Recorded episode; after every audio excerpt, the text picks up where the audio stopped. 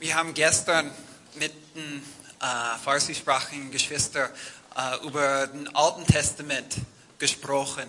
Und ich habe selbst lange Zeit eigentlich äh, mit dem Alten Testament nicht anfangen können.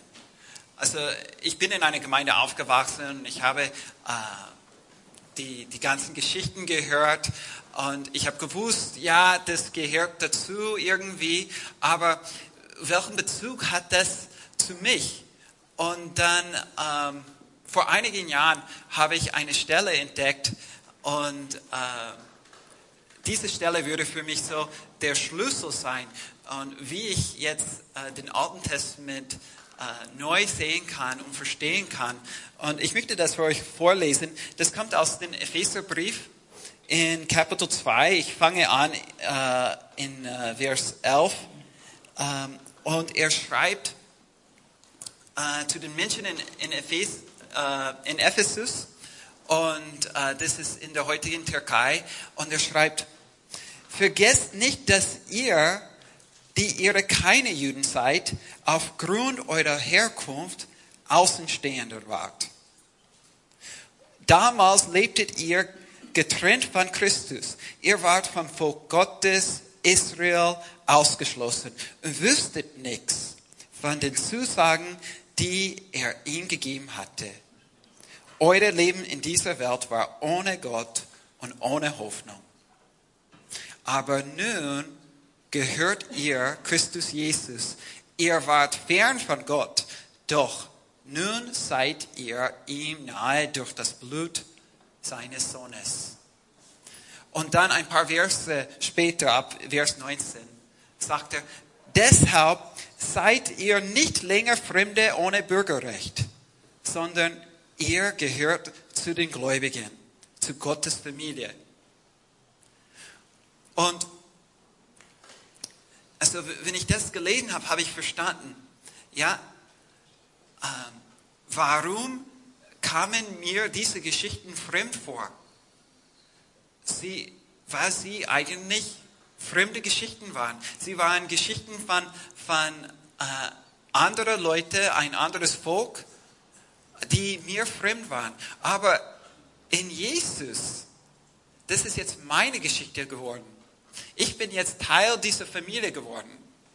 Und die Geschichten im Alten Testament, sie sind, sie sind meine Familiengeschichten. Ich gehöre dazu. Es gibt keine Fremde in der Gemeinde. Also nicht, dass es keine Menschen aus anderen Völkern äh, gibt. Äh, der Prophet äh, Jesaja sagte, mein Haus sollte von allen Völkern ein Haus, ein, ein Gebetshaus genannt werden. Also alle Völker kommen zusammen, aber im Haus Gottes, in Jesus Christus, gibt es keine Fremde mehr. Und dies, der Alte Testament ist keine fremde Geschichten, sondern die sind meine Familiengeschichten. Und es geht weiter. Wir sind sein Haus, das auf dem Fundament der Aposteln und Propheten erbaut ist. Mit Christus Jesus selbst als Eckstein. Dieser Eckstein fügt den ganzen Bau zu einem heiligen Tempel für den Herrn zusammen. Durch Christus, den Eckstein, werdet auch ihr eingefügt und zu einer Wohnung, in der Gott durch seinen Geist lebt. Also, in Christus sind wir auch jetzt in diese Familie Gottes äh, hineingekommen und der Alte Testament ist Teil unserer Geschichte, aber viel mehr, wir sind auch zum Haus Gottes geworden. Also, äh, wir sind in einem Haus, aber das Haus ist nicht der Gemeinde, sondern wir sind der Gemeinde. Und, und mehr, Paulus sagt, wir sind das Haus Gottes. Wir sind zu einem heiligen Tempel gemacht worden. Und das ist vielleicht für uns schwer zu verstehen. Äh, erstens, weil wir äh, mit dem Begriff Tempel vielleicht gar nicht anfangen können. Was ist ein Tempel? Also ich stelle mir ähm, vor, vielleicht die, die Tempel in, in Griechenland oder, oder vielleicht denken wir an den Tempel in Jerusalem. Und wie können wir ein Tempel sein? Was, was ist ein Tempel überhaupt? Und ein Tempel ist der Platz, wo Gott den Menschen begegnet. Ein Tempel ist, ein, ist, ist der Platz äh, für Opfern, für Versöhnung, aber in erster Linie, der Tempel ist, wo die Herrlichkeit Gottes äh, bleibt und lebt, wo die Gegenwart Gottes ist. Der Tempel ist der Platz, wo Gott den Menschen begegnet. Und der, der erste Tempel war gar kein Tempel aus Stein. Der Tempel in Jerusalem wäre erst Jahrhunderte später gebaut. Der erste Tempel war im, im Garten von Eden. Der Prophet Hesekiel sagte, dass, dass Adam ein Priester war und dass, dass Eden das Heiligtum des Herrn war. Und wenn wir das genau anschauen, wie, wie der Tempel aufgebaut würde, würde es nach dem Muster von Eden gebaut. Also äh, Eden hat einen Eingang. Und genauso, der Tempel hat einen Eingang. Und der Eingang ist nach Osten ausgerichtet. Und auch im Eden, der Eingang ist nach Osten ausgerichtet. Und ähm, auf, auf die Wände äh, im Tempel gab es äh, Holzschnitzerei. Und dort würde Bäume, Palmen, Früchte abgebildet. Also Bilder vom Garten. Und ganz vorne im Tempel gab es einen Lampstand. Und der Lampstand muss sich vorstellen, also auf der einen Seite gab es drei Äste, wo drauf äh, eine Lampe war und auf der anderen Seite waren auch drei Äste, wo auch auf jeweils war eine Lampe und es schaut aus so wie ein Baum, wie äh, der Baum des Lebens. Und hinter diesem Lampstand, das war der Allerheiligste. Und in der Allerheiligsten, dann gab es der Bundeslade. Das ist so ein, ein, ähm, eine, so ein, ein riesen äh, Box. Und innen drinnen gab es das Gesetz Mose. Und im Psalmen steht, dass, dass das Gesetz Mose die Quelle aller Weisheit ist. Der Quelle der Erkenntnis zwischen Guten und Bösen. Es gab nach einem Baum im Garten eben der Baum der Erkenntnis zwischen Guten und Bösen. Und ähm, ja, es gibt eigentlich äh, viel mehr Ähnlichkeiten, was man, was man sehen kann zwischen dem Garten und der Tempel. Ähm, in 1. Mose 2,15 bekam äh, Adam den, den Auftrag, äh, äh, Gott, der Herr, brachte den Menschen in den Garten Eden, er sollte ihn bebauen und bewahren. Und das Wort, was hier bebauen übersetzt würde, ist normalerweise mit dienen übersetzt. Und es kommt öfter vor im Alten Testament. Und 22 Mal würde genau das beauftragt und gesagt zu den Priestern. Sie sollen den Tempel dienen und bewahren.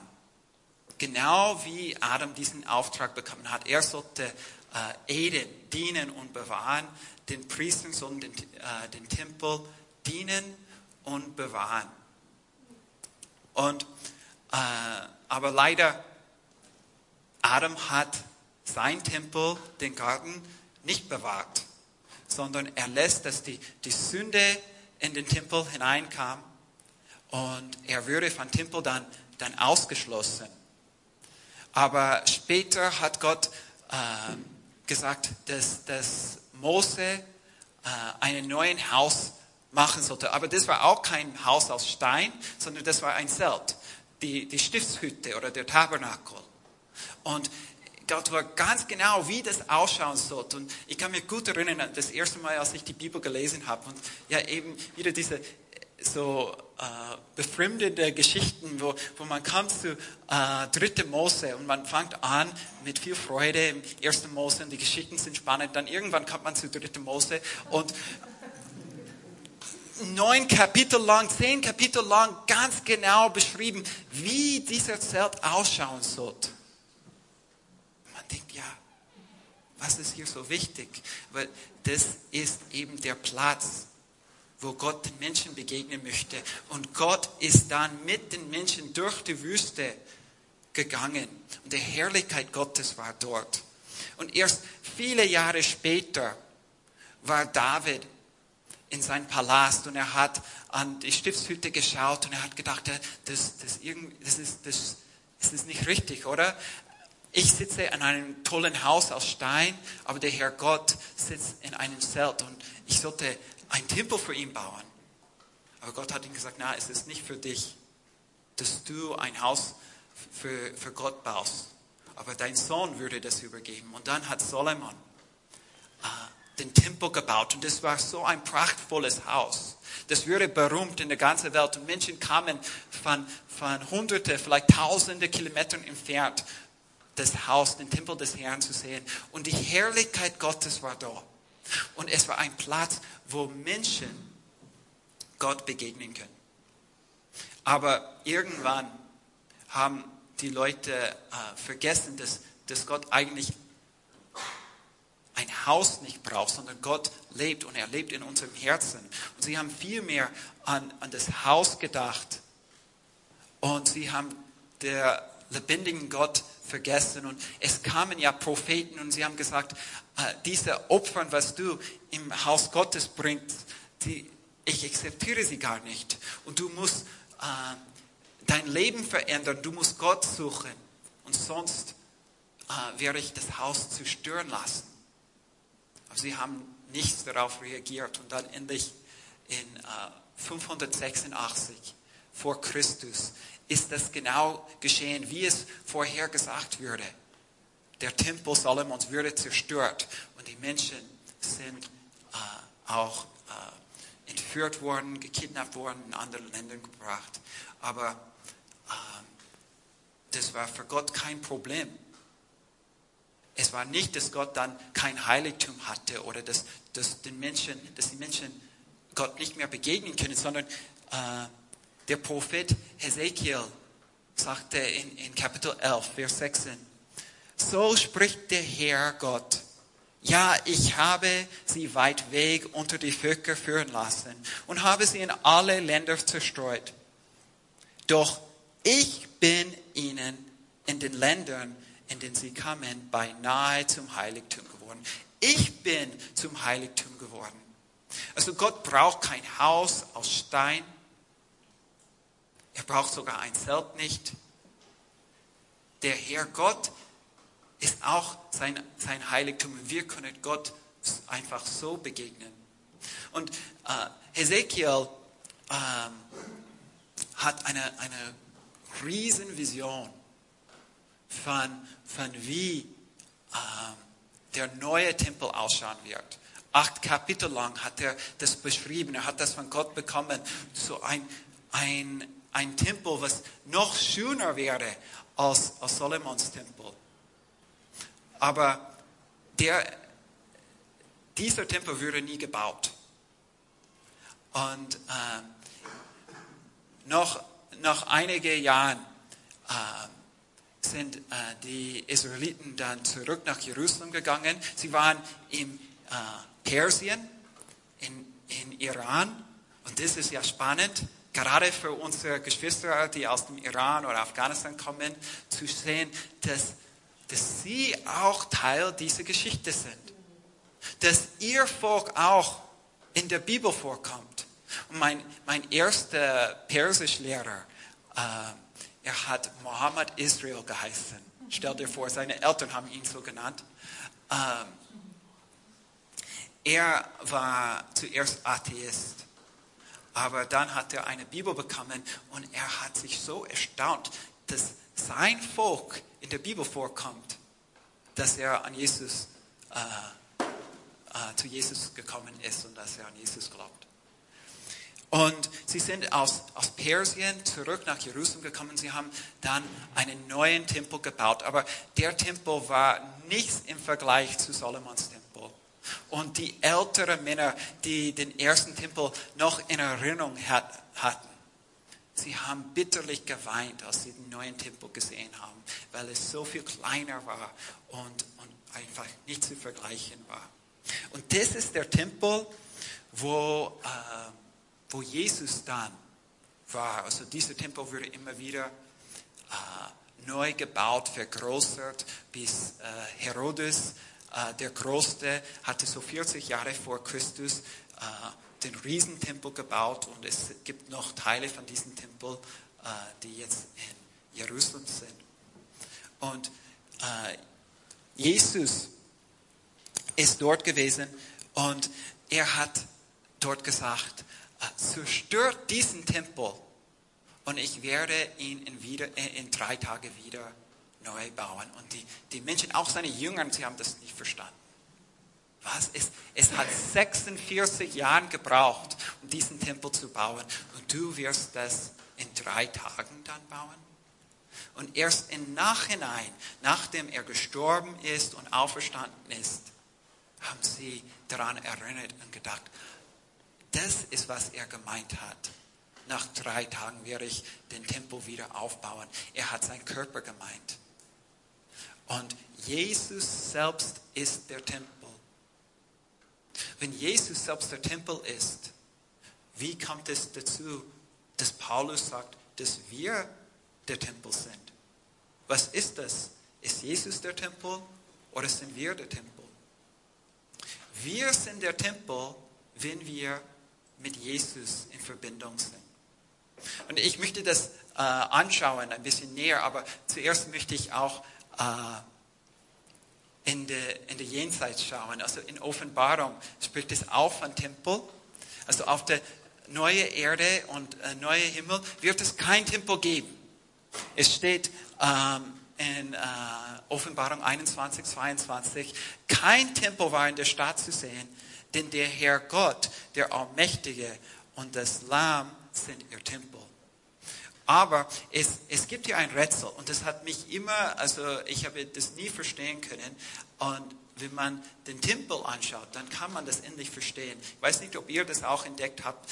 Im äh, Offenbarung 21 äh, sagt Johannes, er ist der Verfasser von Offenbarung, er sagt, und dann sah ich der, der neue Erde und der neue Himmel. Und dann ab Vers 2 spricht er nicht mehr von neuer Erde, neuer Himmel. Er spricht nur von dieser Stadt, von Stadt Jerusalem. Und die Stadt Jerusalem ist runtergekommen und er sagt, das ist riesengroß und es ist gleich breit und gleich lang und gleich hoch. So ein, man muss sich vorstellen, ein, ein, ein großes Kubus ist vom Himmel heruntergekommen und das war dann die neue Stadt und das, das hat so es gab Gärten dort drin, Flüsse drin, Wasser und so. Aber es ist so ein riesen Wohnblock. Und alle Leute, alle Christen, alle Menschen, die je an Jesus äh, geglaubt haben, wohnen jetzt in diesem riesen Wohnblock. Und ich habe mich gedacht, warum brauchen wir eine neue Erde, wenn wir sowieso alle zusammen in einem Wohnblock dann wohnen würden? Und ja, also es ist ja interessant, äh, also die deutsche Übersetzung, äh, Luther sagt, äh, also Luther übersetzt Jesus und Jesus sagt, ich gehe zum Vater und habe keine Sorgen, im Haus des Vaters gibt viele Wohnungen. Aber im Englischen steht das, im Haus des Vaters gibt es viele Villen. Also ja, ich stelle mir schon vor, also wenn ich auf die neue Erde bin, dann möchte ich schon ein bisschen ein Stück Grün haben, ja, ein Baum, meinen eigenen Platz und so. Und dann hier, was, wir gehen die, auf die neue Erde, wir wohnen in einem riesen Wohnblock. Das ist doch irgendwie komisch. Aber stell dir vor, im Alten Testament, es gibt nur einen Platz, wo ein Kubus vorkommt. Gleich breit, gleich lang und gleich hoch. Das ist der Allerheiligste der Allerheiligsten, wo nur ein Tag im Jahr könnte der Höhepriester hineingehen. Der Platz, wo die Herrlichkeit Gottes wohnt. Wir werden in der Allerheiligsten wohnen. Und ähm, das, das ist halt wunderschön. Aber wir, das ist unsere Zukunft. Aber unser Jetzt ist, dass wir der Tempel sind. Deshalb seid ihr äh, nicht länger Fremde und ohne Bürgerrecht, sondern ihr gehört zu den Gläubigen, zu Gottes Familie. Wir sind ein Haus, das auf dem Fundament der Propheten und Apostel erbaut ist, mit Jesus Christus selbst als Eckstein. Und dieser Eckstein fügt den ganzen Bau zu einem heiligen Tempel für den Herrn zusammen. Durch Christus, den Eckstein, werdet auch ihr eingefügt und zu einer Wohnung, in der Gott durch seinen Geist lebt. Also Gott lebt auch in einer Wohnung. Wir können dankbar sein für unsere Wohnungen. Äh, wir sind zum Tempel Gottes gemacht worden. Was ist der Tempel? Der Tempel ist der Platz, wo Gott den Menschen begegnet. Also Gott begegnet uns, aber Gott begegnet auch andere Menschen durch uns. Und äh, es ist wichtig, weil wir so individualistisch sind, dann sehr oft verstehen wir das falsch. Aber Paulus sagt immer wieder, erkennt ihr denn nicht, dass ihr der Tempel Gottes seid? Oder in 2. Korinther 6, 16, wir sind der Tempel. Er sagt nicht, wir sind die Tempel. Erkennt ihr nicht, dass ihr die Tempel Gottes sind? Gott hat nur ein Tempel. Und wir zusammen, wir sind der Tempel Gottes. Alle Völker, alle Menschen. Wir gehören zusammen. Und wenn wir zusammen sind, dann sind wir der Tempel Gottes und dann können Menschen Gott begegnen. Aber es ist ja nicht immer einfach, zusammen sein mit anderen Menschen. Und äh, es ist auch äh, herausfordernd, wenn wir aus anderen Kulturen kommen, aus anderen Nationen kommen. Und äh, ich finde dies, diesen, äh, diese Stelle so ermutigend. Es, es sagt doch, ihr seid nicht länger Fremde ohne Bürgerrecht. Es gibt keine Fremde im Tempel Gottes. Wir, sind, wir gehören alle zur Familie. Und sehr oft, wir vergessen, dass, dass wir eigentlich zu den Fremden gehört haben. Also Paulus sagte zu den Epheser, den Nichtjuden, äh, früher wart ihr von Gott getrennt, ihr wart von seinen Zusagen getrennt, ihr hattet keine Hoffnung. Aber jetzt, durch Christus, bist du Gott nahe gekommen. Und wir vergessen, wir denken, ja, ich bin eh in einem christlichen Haus auf, äh, aus, aufgewachsen vielleicht und in ein christliches Land geboren. Also ich bin sicher kein Fremder. Aber ähm, ja, wir haben nicht ursprünglich dazugehört. Aber wir würden akzeptiert und wir dürfen auch Teil der Familie sein. Und wenn Menschen kommen aus anderen Kulturen, manchmal erwarten wir, dass sie dann sich äh, uns anpassen, dass sie uns ähnlich werden. Aber ähm, ja, wir sind alle Fremde oder keine Fremde. Eigentlich sind, es gibt keine Fremde. Es sind Völker, verschiedene Völker, verschiedene Nationen, aber keine Fremde. Wir sind alle eine Familie. Und weil wir eine Familie sind, ja, ist es auch manchmal herausfordernd.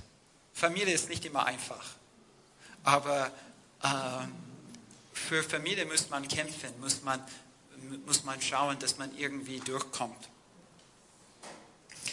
Und wie wird das Haus gebaut? Paulus sagt, wir sind sein Haus, das auf dem Fundament der Aposteln und Propheten erbaut ist mit Christus Jesus selbst als Eckstein. Das Fundament ist die, äh, der Propheten und die Aposteln oder man könnte sagen die Bibel. Die Bibel ist das Fundament. Und wir haben elf Jahre äh, Jüngerschaftskurse gemacht und, und äh, wir haben äh, so einen Jüngerschaftskurs gehabt und das war äh, in ein Heft und es gab viele gute Sachen da und alle Bibelstellen waren dann in, in diesem Heft. Und was uns unbewusst war, ist, was wir eigentlich beigebracht haben, ist, dass die Leute keine Bibel gebraucht haben. Also alles, was sie gebraucht haben, war im Heft. Und sie könnten kommen zum, zum Jüngerschaftskurs und sie saßen dort und sie lesen alles, aber sie haben keine Bibel äh, mitbringen müssen. Und äh, wir haben gesehen, dass sie die Bibel nicht kannten. Sie haben die Bibel nicht gelesen, sie haben nur ein Heft gelesen. Und ähm, so haben wir den Jüngerschaftskurs äh, geändert. Und jetzt steht nur die Bibelstelle im Heft. Und dann muss man die Bibel mitbringen. Man muss die Bibel aufmachen, man muss die Bibel lesen, weil die Bibel ist unser Fundament. Äh, die Liebe ist, äh, ist nicht die Fundament, das Fundament. Also viele Menschen sind zu uns gekommen aus, aus der praktischen Liebe. Äh, und das ist gut und das ist ein guter Anfang. Also sie haben praktische Liebe erfahren von, äh, von Christen und sie haben gesagt, das taucht mir, ich möchte das anschauen. Und sie sind gekommen. Aber auch die Liebe ist nicht nachhaltig. Man braucht der Schrift. Also das Fundament kann nicht sein eine, eine Kulturfreudigkeit, eine Offenheit für anderen. Äh, iranisches Essen ist wirklich lecker, ist toll und man kann sehr viel äh, Gemeinschaft miteinander haben. Aber das ist kein Fundament, um, um das Haus Gottes zu bauen. Und der Eckstein ist Jesus Christus. Und ein Eckstein, wir bauen anders jetzt, aber ein Eckstein, wenn der Eckstein richtig gestellt ist, dann kann man sicher sein, dass die Mauer auch richtig und gerade sind. Wenn der Eckstein aber nicht ähm, gerade ist, dann wird das gesamte Haus dann, dann umfallen. Und der Eckstein ist Jesus selbst. Und dieser Eckstein führt den ganzen Bau zu einem heiligen Tempel für den Herrn zusammen. Also wenn wir der Tempel sind, das heißt, dass wir heilig sein müssen. Und das ist noch ein Begriff, was wir eigentlich nicht verstehen. Also keiner spricht von heilig sein. Das ist nicht so hoch auf unserer Liste. Was, was möchtest du? Ich möchte zehn äh, Kilo abnehmen und ich möchte mehr in die Natur sein und ich möchte heilig werden. Also äh, zuerst ist es überhaupt schaffbar, dass ich, dass ich heilig werde und möchte ich das überhaupt? Also für uns ist heilig sein vielleicht gleich mit Fahrt sein. Also jemand, der heilig ist, wenn das überhaupt erreichbar wäre, jemand, der heilig ist, das heißt, er hält immer an den Regeln. Und das klingt ziemlich fad, das klingt ziemlich langweilig. Ähm, ist heilig sein langweilig? eigentlich nicht. Was, was heilig bedeutet, ist, dass man Zweck gewidmet ist für den Herrn. Das heißt, ich bin hundertprozentig für den Herrn. Mein Leben ist für den Herrn gegeben. Und das kann teilweise erschreckend sein oder aufregend sein, aber langweilig nie. Also meine Familie, wir werden jetzt umziehen. Wir ziehen äh, nach Außerfern und wir werden dort gemeinsam mit anderen Christen eine Gemeinde aufbauen und wir wissen nicht, was uns zukommen wird. Aber es wird sicher nicht langweilig. Und wenn wir unser Leben Jesus geben und sagen, ich möchte für dich leben, du kannst mich nützen, das wird nicht langweilig sein. Das ist das, das ist was heilig sein bedeutet. Und durch Christus, den Eckstein, werdet auch ihr eingefügt zu einer Wohnung, in der Gott durch seinen Geist lebt. Und das bedeutet, dass das Haus noch nicht fertig ist. Also wir brauchen Geduld. Wir brauchen Geduld miteinander, wir brauchen Geduld mit uns selbst. Jesus baut das Haus, aber das Haus ist noch nicht fertig. Es wird auch neue Leute dazukommen. Sie fangen ganz vom Anfang an. Und auch wir sind noch nicht fertig. Und wir können es auch nicht erwarten, dass die Geschwister, die, die neu zum Glauben kommen, dass sie jetzt fertig sind. So wir brauchen Geduld. Es gibt noch eine Ähnlichkeit zwischen äh, Eden und, den, und der Tempel. Und Eden hat ein Fluss, was, was rausfließt. Und ähm, im Tempel von, von Hesekiel, was diese Vision, was er von Gott bekommen hat, gab es auch ein Fluss, was von dem Tempel rausfließt. Im Offenbarung gibt es eben keinen Tempel, aber es gab der Thronraum. Thronraum fließt ein Fluss. Und äh, an einem Tag im Jahr äh, haben sie im Tempel in Jerusalem, auch am Tag von Sukkot, haben sie ein, ein Wasserzeremonie gehabt. Und sie haben äh, Wasser gebracht und Wasser ausgegossen und dann vom Tempel, vom Altar fließt ein Fluss. Und das, das Wasser gewässert rundherum. Und Jesus sagte an diesem Tag, genau nachdem sie das Wasser auf den Tempel äh, ausgegossen haben, stand Jesus auf und er sagte, wer an mich glaubt, aus dessen Innerem werden Ströme lebendigen Wassers fließen, wie es in der Schrift heißt. Und aus uns sollte Wasser strömen. Und wir werden dann das erleben, dass wir ein Tempel sind, wenn wir gemeinsam sehen, dass wir haben eine Aufgabe. Also wir kommen in die Gemeinde vielleicht, weil wir wollen, dass Flüsse lebendiger Wasser in uns hineinfließen.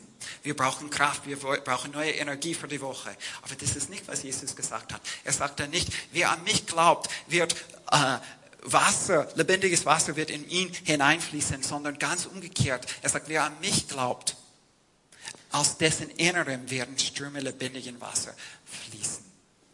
Und gemeinsam sind wir sein Tempel und aus unserer Gemeinsamkeit, aus unserer äh, Gemeinde sollte Flüsse lebendiger Wasser ausfließen. Wir haben einen Auftrag. Wir haben einen Auftrag, äh, Leben in der Welt zu bringen. Ähm, alle zusammen. Österreicher, Amerikaner, Iraner, Afghanen, alle Völker. Lass uns beten. Herr, du, ich bin so dankbar, dass du dein, dein Haus baust, weil ich, ich kann kein Haus bauen.